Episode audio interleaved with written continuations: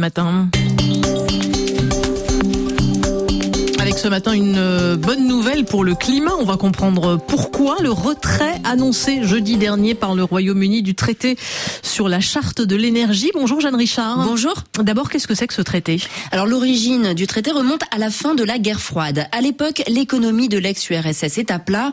Germe alors l'idée en Europe de mettre en place un accord de coopération pour développer le secteur de l'énergie et favoriser le redressement des pays de l'ex-bloc soviétique. En 1994, l'Union européenne et une cinquantaine de pays signent donc ce fameux traité sur la charte de l'énergie.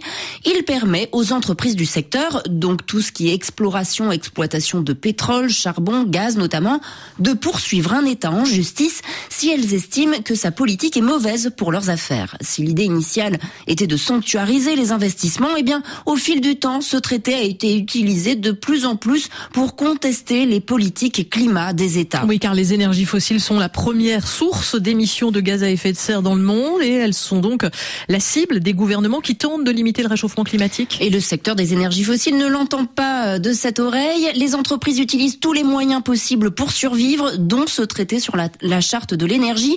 En ce moment, par exemple, une compagnie pétrolière britannique réclame devant un tribunal spécial 500 millions d'euros à la Slovénie car elle juge que les lois environnementales du pays sont discriminatoires et l'empêchent d'investir dans le pétrole et le gaz slovène. En 2022, L'Italie a même été condamnée à verser une compensation de 200 millions d'euros à une compagnie pétrolière étrangère pour lui avoir refusé un permis de forage offshore. L'Italie s'est d'ailleurs retirée hein, depuis de ce traité. Et d'autres États avaient déjà quitté ce traité en 2022, Jeanne, dont la France, l'Allemagne, les Pays-Bas. En fait, toute l'Union européenne prépare son retrait coordonné. Jeudi dernier, au Royaume-Uni, la nouvelle du retrait a été saluée par les militants comme Rosemary Harris de l'ONG Oil Change International, même si elle n'est pas dupe sur la politique énergétique britannique. La grande majorité des entreprises qui exploitent les hydrocarbures dans la mer du Nord au Royaume-Uni sont des entreprises étrangères.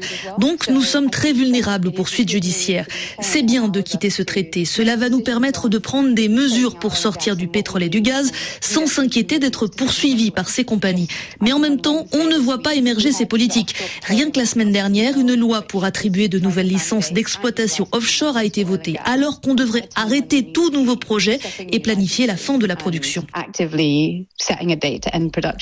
Cette annonce servirait donc plus à éviter les procès, plus que d'amorcer un virage écologique dans le pays, mais ça reste un pas dans la bonne direction. On va pas bouder notre plaisir. Jeanne Richard pour notre question d'environnement du jour. Merci Jeanne.